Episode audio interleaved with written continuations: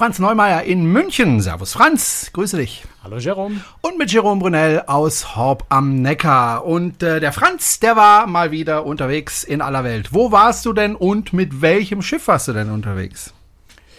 Ich war in Italien Bella Italia und ich war auch auf einem Schiff, das einen sehr, sehr, sehr starken Italien-Bezug hat, nämlich die Costa Smeralda.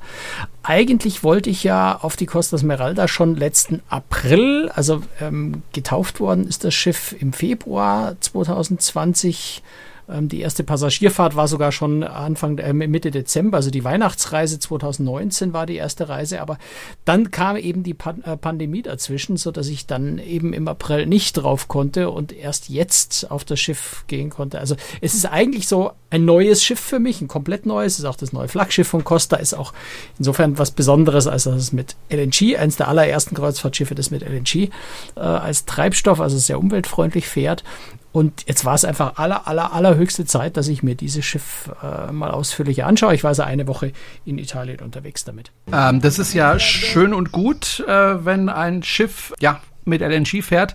Allerdings ist es dann natürlich auch schwierig, äh, das zu betanken. Wie ist denn das bei der Costa? Naja, schwierig nicht. Es gibt halt einfach äh, Tank, im Zweifel Tankschiffe oder Tanklastzüge, äh, die im Hafen kommen und das Schiff betanken. Also ist jetzt kein, kein großes Hexenwerk mehr. Es geht halt einfach darum, dass, dass der Treibstoff verfügbar ist an den Orten. Und die Reedereien planen solche Schiffe halt auf Routen ein, wo Treibstoff verfügbar ist, wo LNG verfügbar ist. Wobei witzigerweise gerade auf der Reise tatsächlich der Kapitän uns erzählt hat, ja gerade äh, der Tank nicht mehr ganz so voll. Die letzte Lieferung ist nämlich ausgefallen gewesen. Also die LNG-Versorgung ist schon nach wie vor nicht ganz so einfach, aber im Grunde ist da, wo die Schiffe fahren, insbesondere ihr westliches Mittelmeer, vor allem wenn man nach Barcelona wieder anfangen kann, wo die Versorgung eh da ist, gesichert. Und äh, ich, ehrlich gesagt, ich weiß nicht genau, wo die Costa Smeralda nur ihr LNG aufnimmt auf der Route, die ja im Moment noch eine rein italienische ist. Aber das wird mit Tankschiffen gemacht und da ist das eigentlich überhaupt kein Problem mehr jetzt. Hm, du hast gesagt, du bist in Italien unterwegs gewesen. War dann auch nur italienisches Publikum an Bord oder gab es da auch durchaus deutsche Amerikaner? Amerikaner wahrscheinlich eher nicht. Die dürfen im Moment ja oder durften bis vor kurzem nicht nach Europa einreisen. Aber gibt es da nur Italiener oder und warst du der einzige Deutsche oder wie war das? Nee, überhaupt nicht. Also das Publikum ist da schon wieder relativ international, relativ viel Franzosen auch, äh, überwiegende Zahl klar Italiener, aber es sind auch eine relativ große Gruppe Deutsche an Bord gewesen.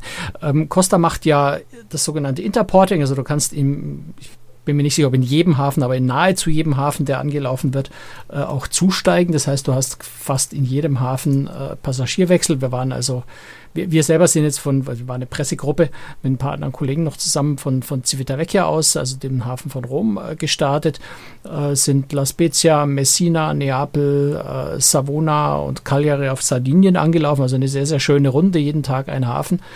Ähm, und eigentlich ist auch in jedem Hafen Passagierwechsel. Und dann ist eben vor allem so in Savona, in Cagliari, was, äh, was für die Franzosen am leichtesten erreichbar sind, relativ Franzosen eingestiegen. In, äh, vor allem in Savona äh, steigen dann auch die Deutschen zu oder ab. Insofern ist es schon wieder ein relativ, äh, relativ bunt gemischtes äh, europäisches Publikum zumindest.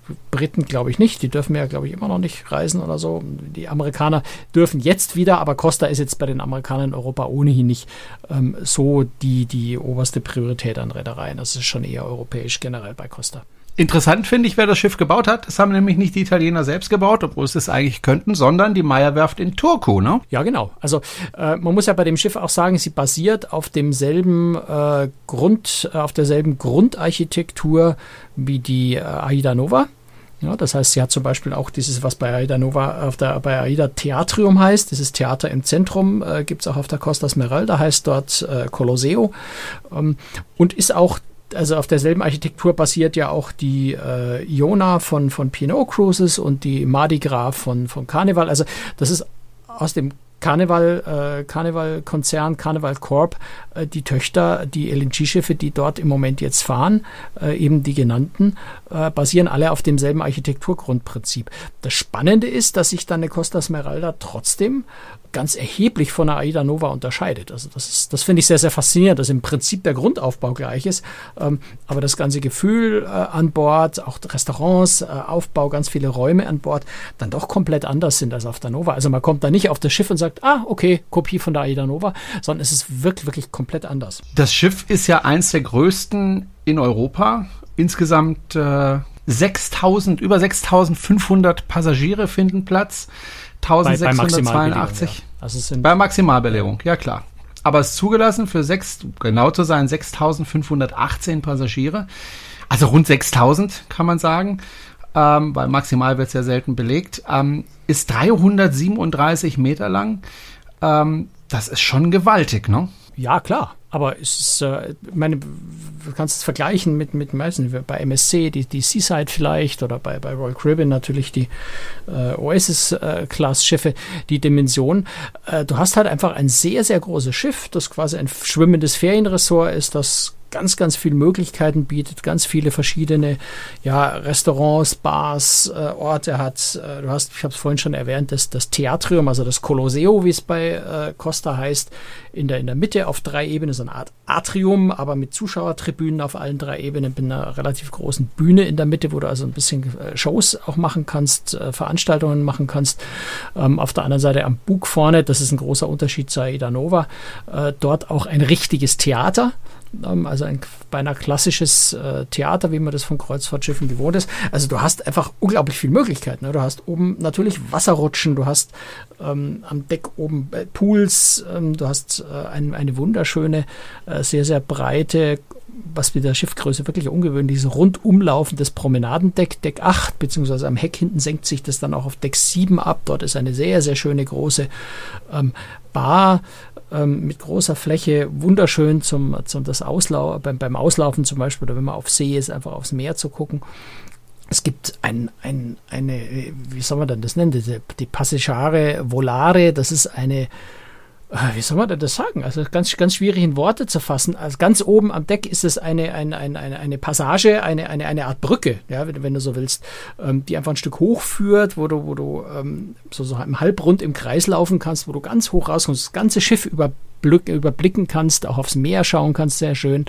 Äh, und ganz am Heck dann auch noch einen Skywalk mit Glasboden, wo du also auch ganz, ich glaube, so auf 63 Meter Höhe oder sowas zwischen den Beinen durch Glas dann auf das untere Deck und aufs Meer runter guckst. Also ganz, ganz viele Möglichkeiten auf so einem großen Schiff.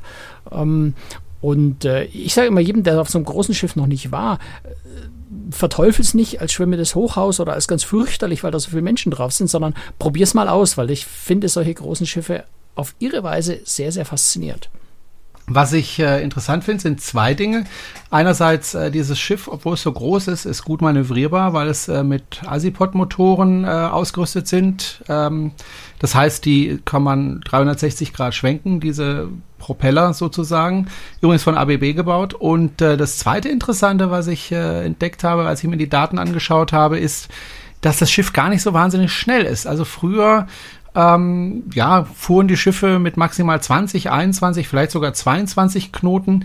Dieses Schiff mit lediglich 17 Knoten. Aber das ist ja ein Trend, der insgesamt in der Kreuzfahrt zu beobachten ist, dass die Schiffe langsamer fahren, einfach auch um sparsamer zu fahren. Ne? Ja, das kommt immer darauf an, welche Geschwindigkeitsangaben du anguckst. Also der, die 17 Knoten sind sicher die Reisegeschwindigkeit, die wahrscheinlich bei Wikipedia steht. Äh, ich bin mir sicher, dass die Costa Smeralda trotzdem 21... Höchstgeschwindigkeit steht Höchstge hier also muss ich jetzt nicht anzweifeln, weil ich, weil ich die Fakten nicht kenne. Ja. Ich gehe aber davon aus, dass er mhm. sicher eine höhere Höchstgeschwindigkeit hat als 17 Knoten. Ähm, das fände ich jetzt sehr überraschend, wenn wirklich die Höchstgeschwindigkeit bei 17 Knoten wäre. Also das ist schon bei solchen Schiffen trotzdem 20, 21 Knoten eigentlich relativ normal. Der entscheidende Punkt ist. Aber nur, braucht man das? Das ist genau also, der Punkt. Das ist genau der Punkt. Du brauchst es nicht. Also, äh, beziehungsweise brauchen ist immer relativ. Wenn du vor einem großen Sturm davon fahren willst, ist schön, wenn du schnell fahren kannst. Ähm, aber für die normale, für den normalen Kreuzfahrtbetrieb fährt man heutzutage einfach langsamer, einfach weil es wesentlich weniger Kraftstoff verbraucht. Und Kraftstoffverbrauch steigt exponentiell mit der Geschwindigkeit. Ähm, wenn du also statt 21 Knoten nur 17 Knoten fährst, verbrauchst ich kenne jetzt die Zahlen, ich kann es dir jetzt nicht vorrechnen, aber ich gehe mal davon aus, dass du signifikant weniger äh, Treibstoff verbrauchst und so viel langsamer jetzt auch nicht unterwegs bist. Also es ist einfach eine Frage der Routenplanung, die man dann macht, dass man eben so äh, die Abstände zwischen den Häfen plant, soweit es denn machbar und möglich ist, äh, möglichst kurze Strecken zu fahren, dass man möglichst langsam, also zum einen, dass man nicht am Abend vielleicht auch länger im Hafen bleiben kann. Äh, das ist halt vor allem für die Zeit, wenn wieder frei offene individuelle Landgänge möglich sind, spannend. Äh, ansonsten man einfach zwischen den zwei Häfen, zwischen den einzelnen Häfen möglichst kurze Strecken fahren muss und dadurch langsam fahren kann, um einfach mit möglichst wenig Kraftstoff auszukommen. Du hast vorhin gesagt, äh, man sollte das Schiff nicht verurteilen als, als, als ja, so Hotelschiff, beziehungsweise dass es eben so aussieht. Aber es sieht schon ein bisschen so aus, zumindest von außen. Aber ich vermute mal, innen ist es ein wunderschönes Schiff. Deswegen sage ich ja, es ist, man, man sollte es wirklich, wenn man auf so einem großen Schiff noch nicht war, einfach mal ausprobieren, weil du bist sieben Tage auf dem Schiff und von außen siehst du dieses Schiff insgesamt eine Stunde ungefähr so zusammengerechnet. Ne? Beim Einsteigen, beim Aussteigen, bei der Einschiffung, bei der Ausschiffung zu Ausflügen. Ansonsten braucht dich ja von, eigentlich überhaupt nicht interessieren, wie so ein Schiff von außen aussieht. Abgesehen davon finde ich die Costa Smeralda für die Schiffsgröße eigentlich noch ein relativ hübsches Schiff. Ich finde das gar nicht, ich finde die gar nicht so hässlich von außen. Ähm, hat ja so einen ganz senkrechten Steven vorne am, am Bug. Ähm, auch so dieser, dieser Heckbereich mit der spanischen Treppe, die habe ich noch gar nicht erwähnt, die Piazza di España, also der spanischen Treppe in Rom, so ein bisschen nachempfunden, so eine Art halb offenes Atrium nach hinten offen ähm, mit, mit einer großen Leinwand. Da ist jetzt auf der Reise ist natürlich Fußball geguckt worden da am Abend. Ähm, auch dieser, dieser Skywalk, also dieser Glasboden, diese Glasbodenbrücke, die da ganz am Heck oben am Heck entlang führt, äh, ist von außen auch nicht so hässlich anzusehen. Also ich finde das Schiff gar nicht so, so, so, hässlich, wenn man, wenn man, das Wort hässlich überhaupt verwenden möchte. Aber das ist eben, wie du sagst, gar nicht so entscheidend. Das Spannende ist, und da finde ich persönlich, äh, aber das ist natürlich auch sehr viel Geschmackssache, ich persönlich finde, dass die Costa Smeralda einer der schönsten ganz großen Kreuzfahrtschiffe ist. Äh, das, was Costa nämlich gemacht hat, ist sehr, sehr, sehr viel Wert auf Design zu legen im Innenbereich, in den Innenbereichen und zwar auf italienisches Design. Das Schiff hat ja auch ein italienisches Designmuseum an Bord und das ist gar nicht mal so klein. Also wirklich ein sehr, sehr schönes Museum. Ich bin kein großer Fan von Museen, aber das ist ein ganz spannendes Museum, das sich ganz auf italienisches Design, auf italienische Design-Ikonen äh, fokussiert hat. Und du findest da, also wenn du da reingehst, du siehst ganz, ganz viele Sachen, die du in deinem Leben schon zigmal gesehen hast und kannst da ein bisschen, bisschen was drüber lernen. Einfach wirklich ganz klassische italienische Design-Dinge, Möbel, ganz viel, aber auch Besteck, Autos, äh, ne, Vespa ist da natürlich ausgestellt, ein paar Modelle von den, von den Costa-Schiffen und so weiter. Das Spannende ist aber, dass das sich nicht auf dieses Museum beschränkt, sondern Costa hat eigentlich das ganze Schiff mit von italienischen Designern und zwar namhaften Markendesignern äh, äh, ausstatten lassen. Das ganze Schiff ist irgendwie so ein Designmuseum. Ähm, also wenn du da übers Schiff gehst und so die Stühle, die Sessel anschaust, äh, jedes ist von einem anderen Designer äh, wirklich ein Stück faszinierender, schöner wie das andere. Auch die Lampen, die leuchten, die du über das Schiff äh, verteilt siehst, unglaublich vielfältig und einfach sehr, sehr, sehr, sehr schön, finde ich. Ne? Es ist natürlich, Schönheit ist in meinem Auge des Betrachters. Es gibt da Leute, die finden gerade sowas, diese, ähm, wer die kennt, diese, diese durchsichtigen Kunststoffstühle von Kartell muss man nicht schön finden, aber sie sind ein absoluter italienischer Designklassiker, die da zum Beispiel vorkommen. Und in der Hinsicht gefällt mir das Schiff unglaublich gut im Inneren. Und was mir auch aufgefallen, was vielleicht dem normalen Passagier gar nicht so bewusst wird, was einem aber auffällt, wenn man fotografiert am Schiff, ist, dass es ganz, ganz viele schöne Sichtachsen gibt, Symmetrien in, in, in der Innenarchitektur. Ähm, wenn man darauf mal ein bisschen genauer schaut, auch bei anderen Schiffen, wird man ganz oft merken, da stehen Säulen an Stellen, wo sie ganz fürchterlich stören. Klar, die Säule kann ich nicht versetzen, aber ich kann das Design drum, aber die natürlich tragende, tragende Stützen sind. Aber ich kann das Design drumherum anders gestalten. Ich kann Gänge so legen, dass sie eben nicht direkt auf so eine Säule zuführen oder wenn irgendein symmetrisches Muster ist, dass ich das so anordne, dass die Säule dieses Muster nicht auflöst und stört. Ähm, und darauf hat man bei Costa bei der Esmeralda offensichtlich sehr, sehr genau geachtet, äh, dass das alles sehr harmonisch gestaltet ist. Wie gesagt, das fällt einem so als normalen Passagier nicht direkt bewusst meistens auf, ähm, aber unbewusst hat man dann doch irgendwie so, so, so ein Ästhetikgefühl, das sich einfach einstellt. Und beim Fotografieren, wenn du versuchst, schöne Bilder zu machen von dem Schiff ähm, oder das Bildschiff so zu zeigen, wie es ist, fällt dir das sehr, sehr gut auf, dass plötzlich ähm, deine eigenen Bilder auch sehr harmonisch sind, einfach weil das alles zusammenpasst. Und das ist längst nicht bei allen Schiffen so. Bei der AIDA kam man ja bis vor an den Bug. Geht es bei der Costa Smeralda auch? Ja, ja, hatte ich vorhin schon gesagt, du kannst komplett außen rumlaufen auf Deck 8 ähm, das ist auch sehr breit, da sind ganz viele Sitzgelegenheiten und, und Möglichkeiten, auch Raucherbereiche. Ähm, also für alle was, für, für alle was da. Also wie gesagt, ganz bis zum Bug vor. Einer der schönsten Plätze ist aber eigentlich am Heck hinten.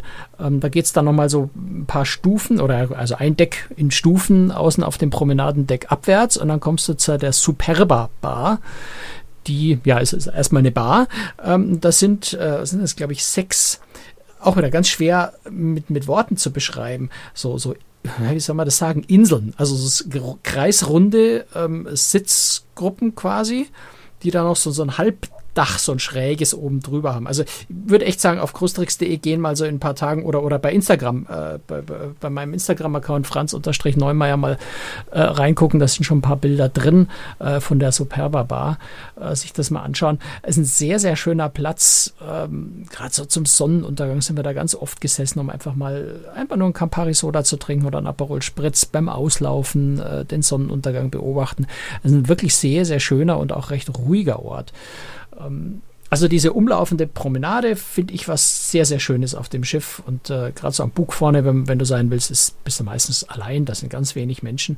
Wobei man jetzt natürlich auch sagen muss, ist immer so ein bisschen relativ gerade, wenn ich von ganz wenig Menschen an Bord rede, weil es waren natürlich auch sehr wenig Passagiere an Bord. Die Zahlen wechseln ja von Hafen zu Hafen, deswegen kann man nicht keine genaue Zahl nennen, aber ich denke mal, es werden so um die 2000 vielleicht gewesen sein, die an Bord waren. Äh, das wird jetzt zum Sommer hin, also im Juli, glaube ich, habe ich gehört, ist das Schiff im Rahmen der begrenzten Kapazität, glaube bei 60 Prozent macht Costa Schluss, äh, zum Teil auch schon ausgebucht auf den Reisen. Also es wird natürlich mehr werden, äh, aber es ist insgesamt im Moment gerade auch noch ein sehr, sehr großer Luxus, einfach mit sehr wenig Menschen äh, gleichzeitig unterwegs zu sein auf dem Schiff, sodass du ganz viele Stellen hast, wo du einfach auch mal für dich allein bist. Lass mich raten, du hattest ähm, als Kabine eine Balkonkabine. Äh, ja. Ähm, ja, ist auch, äh, auch in der Hinsicht, äh, bin ich wieder beim Thema Design. Auch die Kabinen sind sehr interessant gestaltet. Auch da muss man das nicht unbedingt mögen. Es ist ein sehr, sehr intensives Muster, zum Beispiel Tapetenmuster an der Wand. Aber es ist eine wunderschöne Schreibtischlampe. Ich habe mal so geguckt, wenn man die, also auch eine von diesen Designlampen, wenn du die im Laden kaufen würdest, äh, regulär im Einzelhandel kostet die über 500 Euro. Ähm, sehr, sehr, ich finde, sehr schöne Lampe. Ähm, auch ähm, die ganze Raum, es ist, es ist ein bisschen ungewöhnlich. Es ist keine ganz normale äh, Kreuzfahrtschiffkabine. Du hast zum Bad hast du eine ähm, Glaswand, also die, sagen wir so, wenn du ins Bad reinkommst, hast du vor dir Waschbecken, rechts die Toilette, links eine Dusche und von der Dusche ist dann eine Glaswand zur Kabine hin. Die ist im mittleren Bereich, also da, wo man was Unanständiges sehen könnte, mit etwas Milchglas. Ähm, es gibt aber von außen auch nochmal einen Vorhang, den man komplett zuziehen kann. So, das heißt, ähm, jeder kann so viel Privatsphäre in dem Bad äh, haben, wie er möchte, aber du hast gleichzeitig, wenn du das willst, also den Vorhang aufziehst, dann im Bad einfach auch Tageslicht, was über die Kabine da reinfällt, was ich persönlich sehr, äh, sehr nett finde. Ähm, der Balkon ist, ja, normaler Standardbalkon. Du hast äh, zwei Stühle, einen, auch mit einem Designertischchen. Ähm, da ist jetzt nichts übermäßig Ungewöhnliches dran. Das Einzige, was mir in der Kabine so ein bisschen äh, unangenehm aufgestoßen ist, dass du relativ wenig Schrankplatz hast. Das heißt, du wirst viel von deinen Sachen irgendwie auf das Sofa legen oder im Koffer lassen und unter das Bett schieben. Da ist immerhin sehr viel Platz. Das ist so das Einzige, was ich nicht ganz so spannend fand, dass in der Kabine wenig Schrankplatz ist. Aber es ist jetzt auch nicht dramatisch. Ne? Also du bringst deine Sachen schon unter. Gut, es gibt natürlich viele verschiedene ähm, Kabinenarten, Kategorien. Ähm, gibt es denn auch Bereiche, die nur für hochpreisige ähm, Kabinen da sind, die dann auch ihre eigenen Restaurants haben, wo eben nur die Leute hin dürfen? Oder ist das ganze Schiff offen für alle? Ähm, nee, es ist ein Restaurant, das ist nur für Suiten reserviert und du hast ein Restaurant, das ist nur für Costa Club-Mitglieder ab Stufe, ich glaube, Diamant ähm, vorgesehen. Aber ansonsten gibt es jetzt keine speziell abgesperrten Bereiche. Es ist kein so Schiff-in-Schiff-Konzept oder irgendwie sowas in der Art. Es gibt noch das äh, ein, ein äh, privates Sonnendeck auf Deck 19. Das ist was, wo du dich einfach ganz regulär einkaufen kannst. Das ist jetzt nicht reserviert für irgendjemand Bestimmtes, sondern es kostet einfach einen bestimmten Tagessatz, wenn du da äh, hin willst.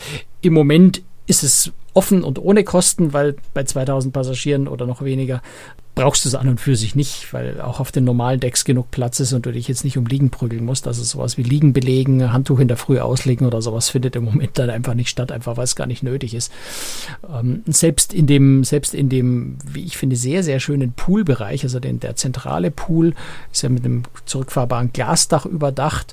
Ähm, ist vom, vom Konzept ein bisschen anders als sonst Pooldecks. Das ist ein bisschen abgestuft. Du hast also zum einen in der Mitte den, den großen Pool, so wie, so wie üblich, und auch eine kleine Bühne dort noch. Das sieht man ab und zu mal auf Schiffen. Und dann hast du auch rundherum äh, insgesamt vier rechteckige äh, Whirlpools, die so auf einer Ebene höher sind, ähm, sind Infinity Whirlpools. Also das ist so ein bisschen, bisschen lustig, äh, weil du quasi von der Seite über eine große Grasscheibe in diese Whirlpools reingucken kannst. Ist lustig. Also muss jeder für sich wissen, ob er sich dann da reinsetzt, wenn alle ihm beim Whirlpoolen zuschauen können. Äh, aber es ist, ist eine ganz witzige Idee.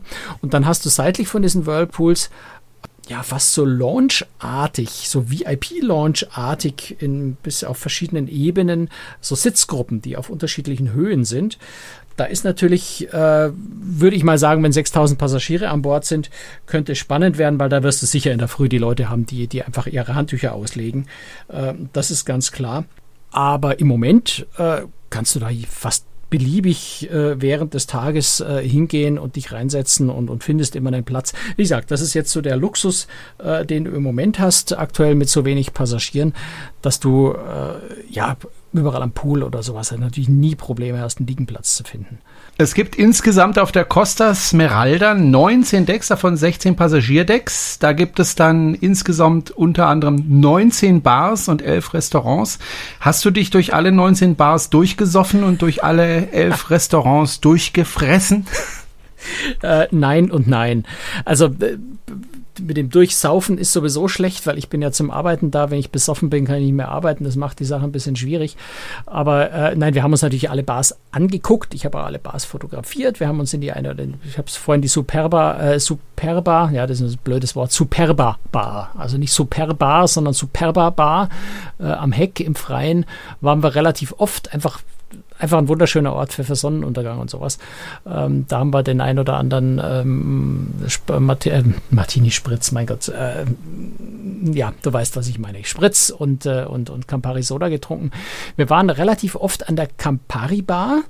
Die ist äh, im, im äh, Kolosseum, also in diesem äh, Atrium, in dem großen, angesiedelt. Campari Bar nicht deswegen, weil es dort ausschließlich Campari gibt, sondern einfach, weil, die, äh, weil, weil der Hersteller Campari ja ganz viele Alkoholiker verschiedener Art hat, also auch ein Whisky und ein Gin und, und alles Mögliche.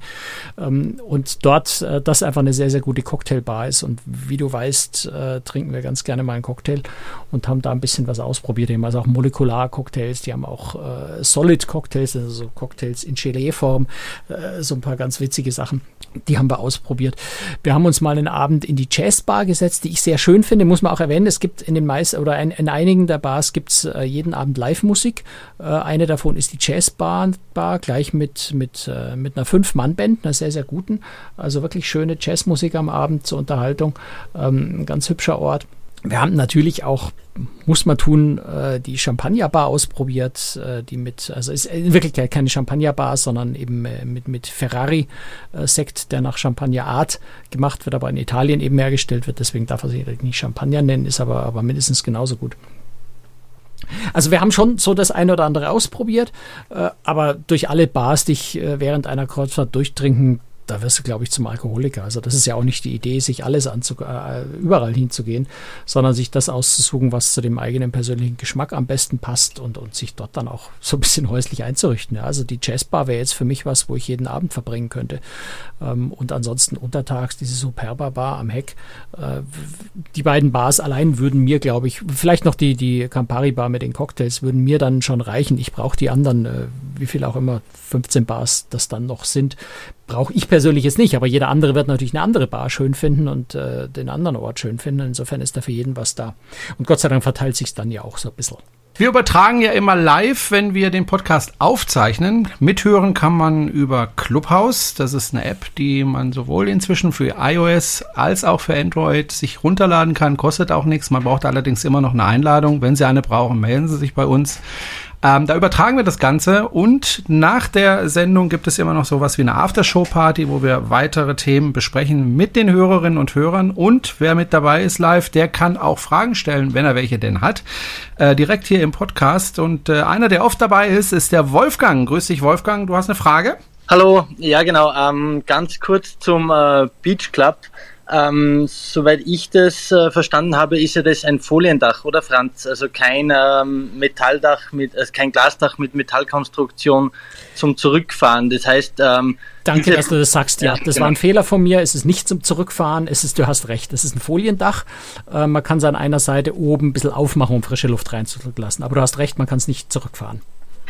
Ähm, und eine zweite Frage noch, äh, wie sieht es jetzt mit äh, Spezialitätenrestaurants aus? Also die Pizzeria auf Costa, die ist ja äh, sehr bekannt, aber irgendwie Steakhouse, äh, Asiate, ich glaube ein Teppanyaki gibt ähm, Was gibt es da sonst noch? Ja, aufs Essen sind wir noch gar nicht eingegangen, Jerome. Das sollten wir unbedingt noch tun, weil ich finde, das ist eins. Ja, ja, ich habe auch schon wieder Hunger. Genau, das ist eins. Es ist wirklich das Essen und das ist gut, dass wir uns für den Schluss aufgehoben haben. Vielleicht ist es für mich das große Highlight eigentlich. Bei Costa inzwischen insgesamt, aber gerade auch auf der Aida Nova, weil Aida, äh, Aida, mein Gott, äh, nicht auf der Aida Nova, auf der Costa Smeralda Warum sage ich dauernd AIDA Nova? Weil ich hier ein Dokument offen habe, was die Unterschiede zur AIDA Nova auflistet. Ich muss das mal hier wegschieben, wegscrollen, damit ich nicht dauernd AIDA Nova lese. Also wir sind auf der Costa Smeralda, damit keine Missverständnisse aufkommen. ähm, Costa ist ähm, und wie gesagt, das ist nichts Neues auf der Smeralda, ist auf der Smeralda noch, noch weiterentwickelt worden.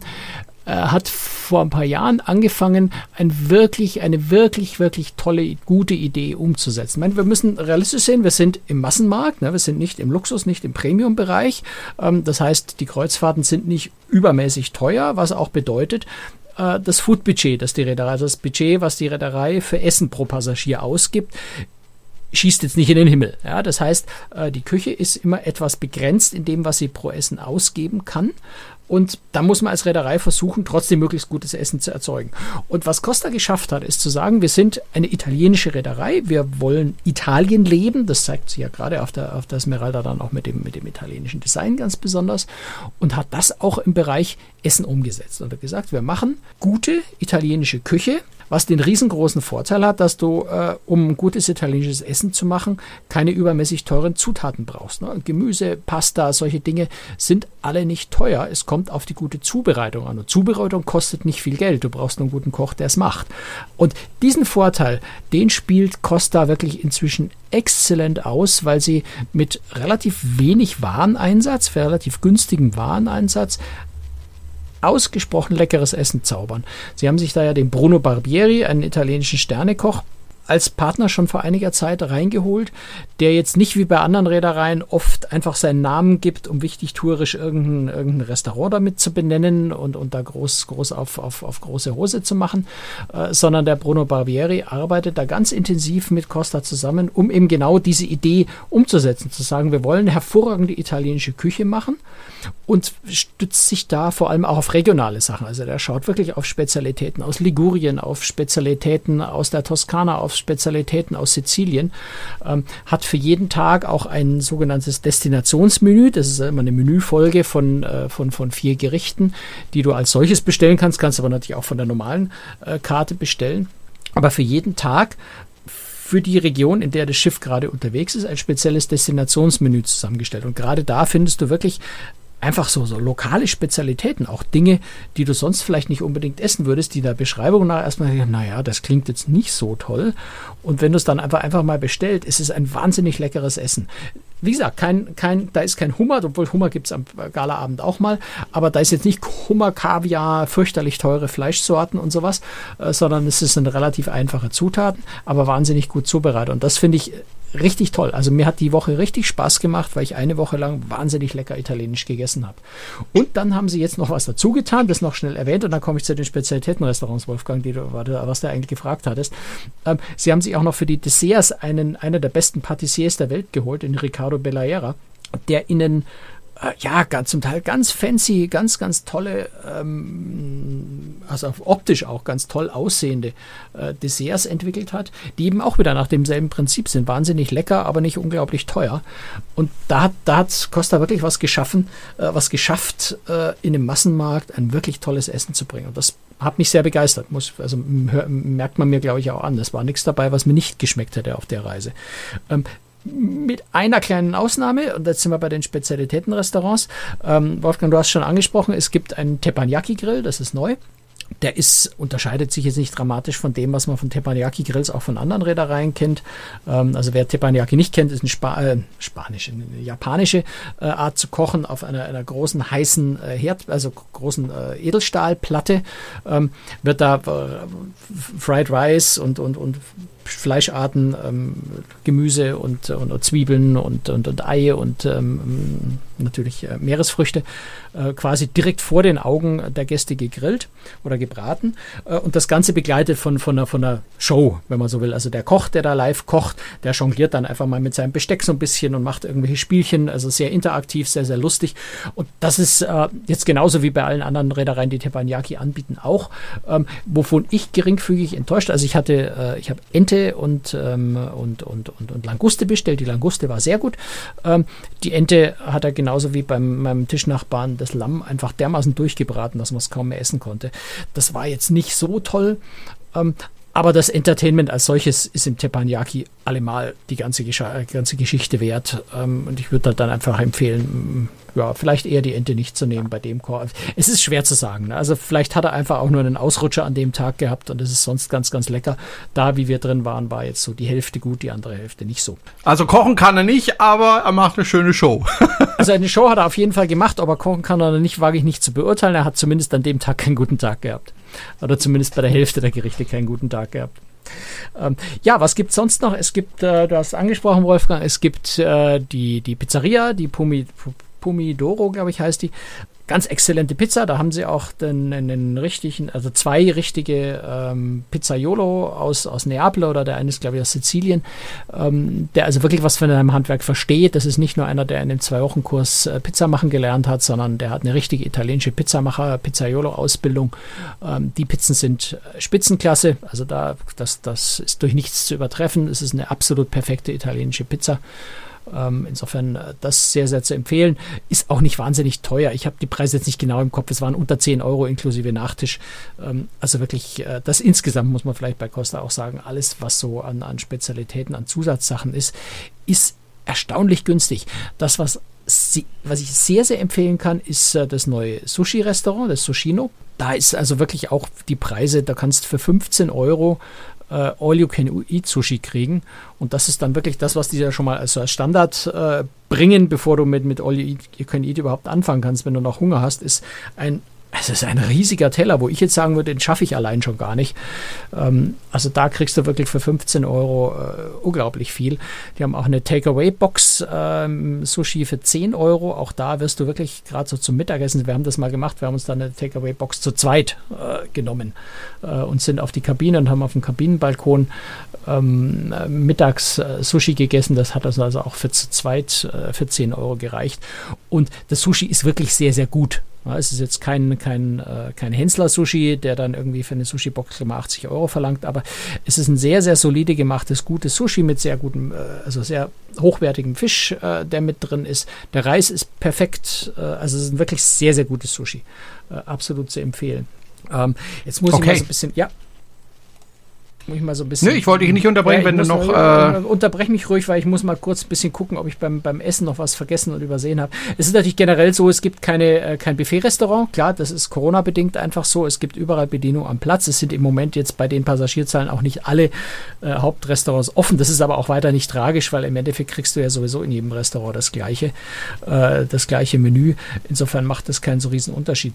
Ähm, das, was ich äh, sehr spannend finde, ist auch hier wieder das Design äh, in den Restaurants. Da hast also selbst in dem Hauptrestaurant, wie zum Beispiel dem Arlecchino, in dem wir waren, äh, verschiedene Bereiche, die komplett unterschiedlich designt sind. Also da ist zum Teil, das, der, der eine Bereich ist so ein bisschen rot-weiß, relativ nüchtern gestaltet. Ein Stück weiter hinten hast du die, das, was die Kellner immer Library genannt haben. Auf dem Deckplan steht das nicht so drin, aber es ist gestaltet wie so, so ein gediegenes ähm, Wohnzimmer, Bibliothek, Gestaltung. So sieht das dort aus. Also du gehst dahin in diesen Teil des Restaurants und fühlst dich so ein bisschen wie, wie, wie, wie zu Hause im Wohnzimmer, wenn das, wenn das ein bisschen, äh, bisschen plüschig eingerichtet ist. Ähm, also ganz, ganz viel verschiedene Designvarianten dann auch in den Restaurants, äh, was ich sehr schön finde. Ähm, ja, dann hast du natürlich, du hast, du hast eine Eisdiele, äh, also mit, mit auch ziemlich gutem Eis.